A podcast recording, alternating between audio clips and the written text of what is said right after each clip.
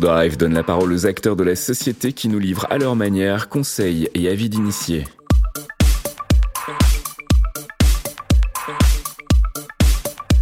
Ou Talk, c'est la discussion French Cloud. Bonjour et bienvenue sur euh, ce podcast Ou Talk épisode 3 au cours duquel nous accueillons Stéphane Ankawa, directeur général en charge des opérations euh, DoDrive. Bonjour Stéphane. Bonjour, bonjour Emmanuel. Alors que nous continuons à traverser euh, cette crise sanitaire sans précédent, l'heure euh, est déjà potentiellement un bilan intermédiaire sur la santé des entreprises. Alors bonjour Stéphane, bienvenue sur notre chaîne Talk, une série de podcasts réalistes et dynamiques destinés à partager nos expériences avec d'autres entreprises et insuffler une énergie positive en ces temps troublés. Comment diriez-vous qu'une entreprise comme Drive a-t-elle fait face à ce temps d'arrêt? J'ai été extraordinairement surpris. Pour ceux qui me connaissent un petit peu moins, euh, je viens de différents milieux, y compris industriels, y compris logistiques. Évidemment, j'ai pu comparer pendant cette période-là ce que nous vivions, nous, chez Woodrive, avec ce que euh, mes anciens euh, collègues, employés ou, hiérarchies vivaient dans d'autres secteurs d'activité. Extraordinairement bien parce que D'abord, on a une entreprise qui est jeune, et cette entreprise jeune, elle a quand même une capacité d'adaptation qu'on n'a plus forcément avec des populations moins jeunes. Euh, le deuxième aspect, c'est que euh, notre entreprise a la chance de travailler sur un secteur d'activité, notamment autour du digital, euh, du numérique. Et donc tout ce qui est travail à distance, de manière sécurisée, avec, avec le matériel qui l'accompagne et la connexion qui le permet, c'est quelque chose qui est notre quotidien. Qu'est-ce qui a changé ou qu'est-ce qui a dû être euh, mis en œuvre d'un point de vue managérial, par exemple, pour garantir cet élan, puisque vous parliez de, résilience, de continuité d'activité, garantir cet élan euh, au sein de l'entreprise? Alors chez Woodrive, ou peut-être ce que vous avez pu regarder ou, euh, constater par ailleurs, qu'est-ce qu'il a fallu mettre en place en plus de différent pour que ce télétravail soit un succès? La partie des rituels hein, a été à, revoir. Là où peut-être euh, certains de mes collaborateurs euh, avaient des entretiens euh, hebdomadaires, des one-to-one hebdomadaires, dans un certain format, il a fallu passer à un entretien quotidien pour garder le lien, garder le contact. Là où à l'époque on pilotait des objectifs sur des horizons peut-être un peu plus longs, des notions de sprint, 15 jours par exemple, eh bien les objectifs ont été plutôt séquencés à la journée ou à, la, ou à, ou à deux jours. Là où on avait, je dirais, un quotidien qui avait une certaine régularité, il a fallu mettre en place certaines instances. Typiquement, euh, on a mis une euh, on a mis une instance en place qui est la gestion de crise Covid, parce que l'information, en tout cas rapidement à partir du mois d'avril, elle évoluait quasiment tous les jours. Vous avez une double pression, c'est la pression de l'entreprise évidemment que l'on doit que l'on doit gérer, et en même temps une pression des collaborateurs qui attendent beaucoup d'informations qu'on ne peut pas forcément donner. Donc il y a, euh, euh, on, on, a mis en place donc la, la direction de, de, des ressources humaines, euh, donc euh, la chief people officer chez nous, eh bien une cellule euh, pour laquelle on avait en input beaucoup d'informations qui étaient de l'information de lecture, de, de texte, de benchmark d'autres d'autres DRH de notre secteur d'activité pour pouvoir le plus possible être réactif. Puis après il y a eu aussi des outils qui ont été installés. Je me rappelle, on a mis une, une web survey en place pour pouvoir essayer autant que possible de doser le moral des troupes. Euh, est-ce que finalement euh, les gens se sentent bien? Est-ce qu'ils ont suffisamment d'informations? Est-ce qu'ils attendent quelque chose de plus de notre part? Donc il y a eu euh, une façon d'écouter les gens, j'ai envie de dire différente. Et dans certains cas, peut-être qu'on a même plus écouté les gens qu'on l'aurait fait en situation normale parce que on était dans un lâcher prise obligatoire. Et c'est là qu'on a grandi c'est tous les, tous les préjugés ou tout ce qu'on a appris depuis euh, tant d'années sur le marché du travail qui a été complètement bousculé. Et on a vu grandir eh bien, le besoin de pouvoir créer du lien en virtuel en faisant confiance aux gens. Et ça, c'est un des enseignements majeurs, euh, euh, je pense, pour moi, c'était de dire, finalement, en faisant confiance aux gens, comment l'entreprise se comporte? Et l'entreprise s'est bien comportée. On n'a jamais été aussi productif dans certaines, euh, dans certains, euh, certains départements comme le produit, comme euh, l'engineering, comme l'IT ops, que pendant ces, ces mois de confinement. Évidemment, d'autres ont souffert. Hein, le commerce a été moins simple. Mais en tout cas, voilà, il y a eu la mise en place de ces rituels-là, et puis après aussi eh bien, de créer euh, non plus des réunions physiques, mais des webinars euh, où on a essayé euh, d'accueillir nos 400 collaborateurs pour les tenir mensuellement avec donc Stanislas, notre président, au courant de l'avancée de l'entreprise, des grandes, des grands changements qu'on opérait, de la gestion du Covid, etc., etc. Donc il y a eu vraiment euh, rien de fondamentalement différent, mais par contre tout ce qu'on faisait de manière physique, on l'a adapté pour garder un contact, tenir nos collaborateurs informés et finalement euh, leur faire passer le cap avec la meilleure facilité. Et je sais que ça n'a pas été facile pour tout le monde. Et du coup, pour vous, dans ce kit, ce cadre, on a parlé du matériel hein, tout à l'heure, il est évident qu'il faut être doté de, PC portable, c'est la base. Euh, vous avez parlé de connexion Wi-Fi, euh, de bonne qualité, de VPN, d'un cadre. Est-ce qu'il y a dans le, ce kit-là euh, d'autres d'autres éléments qui paraissent essentiels? Oui, parce que tout le travail éloigné pose la question pour moi de la capacité à collaborer. Donc là, on parle bien de plateformes ou d'outils, en tout cas, qui permettent d'éditer des documents, qui permettent de, de, de, collaborer, qui permettent ensuite de les faire passer à, à, à son, à son collègue voire même dans certains cas de le signer pour valider. Hein. Quand vous recevez, par exemple, nous on reçoit euh, environ une, trentaine de factures par jour à, à co-signer. Euh, quand vous n'avez personne au bureau, euh, ces factures s'entassent les unes derrière les autres à l'accueil. Ce qui était intéressant, c'est de pouvoir utiliser des outils de signature électronique, par exemple, sur lequel on a mis immédiatement en workflow ces pièces, et puis donc du coup de pouvoir continuer l'activité. Donc il y a besoin d'un un, un certain nombre d'outils collaboratifs qui permettent cette continuité-là et qui, en plus de ça, euh, pour la petite histoire, font quand même gagner de la productivité. Mais le deuxième aspect, je pense que ça, c'est pas suffisamment euh, compris euh, de la part de, de, de, du commun des mortels, c'est la problématique de sécurité. À partir du moment où vous commencez à utiliser de l'Internet, à, à, partir du moment où vous commencez à vous connecter à vos propres serveurs par de l'Internet, vous ouvrez en grand la brèche des problématiques de sécurité. Et on a vu euh, euh, beaucoup d'entreprises se faire ponctionner de la data. Ça allait de la fiche de paye euh, du cadre dirigeant, en passant par le plan stratégique de telle, entreprise, etc., etc.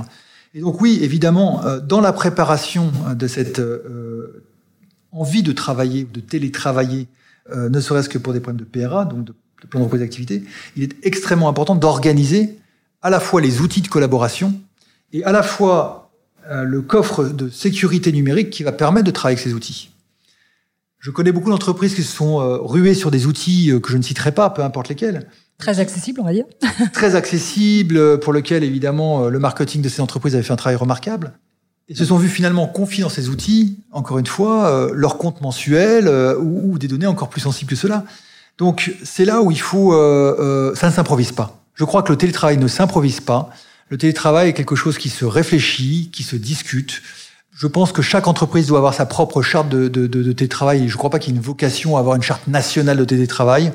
Euh, si on comprend qu'on a tout à gagner en faisant confiance à nos collaborateurs et qu'ils nous le rendent si le cadre que l'on propose est euh, suffisamment euh, euh adéquat. Et puis enfin, si nos collaborateurs comprennent qu'aussi que dans l'entreprise, il y a des obligations, encore une fois, de, travailler sur son identité, de travailler sur des projets transversaux. Et voilà, c'est cet échange-là qu'il faut avoir un plan de reprise a été présenté économique, a été euh, présenté par le gouvernement. Quel est votre regard en tant que dirigeant euh, d'entreprise dans un premier temps, peut-être après en tant que dirigeant d'entreprise euh, d'une entreprise du numérique, sur ce plan? Est-ce qu'il vous paraît adapté? Est-ce qu'il vous paraît favorable? Est-ce qu'il vous paraît positif pour les entreprises, puisqu'on cherche le positif dans tout ça? Globalement, et je ne, je ne voudrais pas rentrer, en tout cas, mon propos n'est pas de rentrer dans une discussion de soutien politique ou d'autre. Je, je, je, trouve que objectivement la façon avec, laquelle la crise a été gérée, moi j'ai trouvé très satisfaisante. Il y a eu beaucoup beaucoup d'aide euh, euh, à, des entreprises, hein, euh, peut-être insuffisamment, peut-être que certains sujets auraient pu être améliorés. Évidemment, tout est critiquable. Mais globalement, quand vous êtes un, commerce, quand vous êtes une petite entreprise, quand vous pouvez repousser vos échéances, quand vous pouvez déplacer vos dettes fiscales ou sociales, quand on vous aménage un cadre, je trouve que franchement, il y a eu d'énormes efforts qui ont été faits pour la gestion de la crise. Encore une fois, il y, avait, il y a bien des sujets à parfaire, mais, mais globalement, moi, j'étais assez impressionné par euh, cet aspect-là. L'autre aspect, c'était aussi la mise en œuvre. On est toujours accusé en France d'être un, un, État euh, lourd, administratif, compliqué, etc. Moi, euh, je regarde le travail de, de, qui a été mis en œuvre chez nous avec euh, donc notre Chief People Officer, Sidonie. Les déclarations, elles étaient plutôt assez, assez faciles. Euh, les réponses, elles étaient plutôt assez rapides. Enfin, on était loin du carcan euh, lourd euh, français qu'on a pu connaître. Donc, il y a un énorme progrès que moi j'ai pu observer, en tout cas dans le passé. Sur le plan de relance, bah, écoutez, on parle de 10 milliards. Hein. On parle de 10 milliards. Et puis, alors, ce qui est surprenant, c'est que quand on, se réfère un peu à l'histoire, on, parlait de plans quinquennaux à l'époque. Hein. On avait une vision 5 ans, un peu lourde. On mettait peut-être déjà un an à structurer ce plan. Aujourd'hui, on parle de plans qui sont sur des horizons de deux ans, euh, avec des sommes qui sont affectées par chantier, avec une organisation quand même extrêmement rapide. Donc déjà dans la, forme euh, et dans les montants qui sont engagés, moi je trouve ça euh, sincèrement colossal. Encore une fois, il y a des degrés, des nuances à apporter selon qu'on appartient à une industrie ou à une autre. Mais en tout cas, moi, dans le secteur d'activité qui me concerne, de voir que on a pas loin de 7 milliards qui iront d'une manière directe ou indirecte à la fois au numérique, mais jusqu'à aussi le fait de pouvoir s'assurer que la population française ne se retrouve pas dans un isolement total. Euh, j'ai d'ailleurs beaucoup apprécié ce, terme que j'ai que j'ai lu qui s'appelle l'électronisme, je crois. Euh, j'ai trouvé ça très très joli. Euh, en tout cas, voilà, c'est un moyen de, de, de, de faire basculer la France dans une autre dans un autre monde. Alors ça, c'est un concept intéressant, en effet, que vous mentionnez là, Stéphane. C'est vrai qu'on se trouve, euh, alors on peut rêver un peu, on va peut-être un petit peu se dégager de, de, la situation actuelle pour se dire que, oui, alors on parle de télétravail, on parle d'une organisation peut-être repensée, on parle de moyens donnés aux régions euh, de s'équiper, hein, notamment en fibre. Euh, on parle aussi du, du gouvernement qui accompagne aussi le développement des transports dans les zones les plus les plus les plus éloignées. Alors est-ce qu'on n'est pas à l'aube peut-être d'une redistribution euh, de l'économie en France si on s'arrête à la France? Et est-ce qu'on n'est pas face à une situation qui permettrait finalement d'arriver à cette fameuse euh, décentralisation un petit peu de l'économie française? Dans le, dans le, dans le secteur d'activité dans lequel nous sommes, ça devient extrêmement pénible de recruter des devs. Pourquoi? Parce que d'abord, il y a de belles entreprises françaises qui absorbent cette, euh, cette, cette matière, cette matière, ces experts et tant mieux. Mais aussi, vous avez beaucoup d'entreprises internationales euh, qui utilisent euh, le crédit impôt recherche pour pouvoir, euh, eh bien, je dirais, euh, bénéficier euh, d'avantages compétitifs pour recruter nos collaborateurs et ou de les aspirer dans leur pays. Donc, on a aujourd'hui un problème majeur, c'est de recruter, notamment dans des villes ou dans des capitales régionales, des développeurs. Si demain je suis moins contraint par ça, si demain je peux recruter à, dans des villes de moins grande taille, voire pourquoi pas dans des villages bien équipés, des euh, collaborateurs qui sont euh, capables de travailler euh, dans, dans, dans, nos, dans, nos, rituels, qui sont capables de travailler à notre rythme, qui ont tous les outils pour pouvoir se connecter à nos serveurs et pour pouvoir distribuer leur information. Et finalement aussi d'avoir une population qui est finalement satisfaite de vivre là où elle vit, je trouve qu'on a, on a, un pari, on a un pari génial à gagner. Donc oui, j'espère que ce plan autour des transports, ce plan autour du numérique va permettre de redistribuer de la richesse en France et puis peut-être au-delà des frontières aussi. Il est, temps de réconcilier ces deux mondes. Moi, je fais partie de l'ancienne génération euh, où euh, le travail, c'était une valeur, c'était une quantité. Il fallait travailler 12 heures, 13 heures par jour si on voulait euh, réussir quelque chose. Aujourd'hui, on a des nouvelles générations qui travaillent probablement un peu moins en quantité, mais qui travaillent de manière différente, qui ont euh, une vision différente du monde. Et ce qui est sûr, c'est que c'est ces gens-là qui construisent le monde demain. C'est pas des gens de ma génération. Donc si on arrive à réconcilier euh, euh, les mondes entre notre sagesse, notre expertise, et en même temps de commencer à tenir compte de manière euh, significative de la façon avec laquelle ces, jeunes, enfin, ces jeunes collaborateurs, ces, jeunes populations veulent vivre, alors je pense qu'on va commencer à avoir une synergie plutôt que, ou une confiance plutôt qu'une défiance. Et c'est ça qui m'intéresse, moi, dans le Challenge Drive, c'est que je suis bordé de jeunes de 23, 24, 25 ans. Et ils ont une autre histoire à nous raconter, ils ont une autre, ils ont d'autres rêves à nous raconter que nous essayons de mettre en œuvre.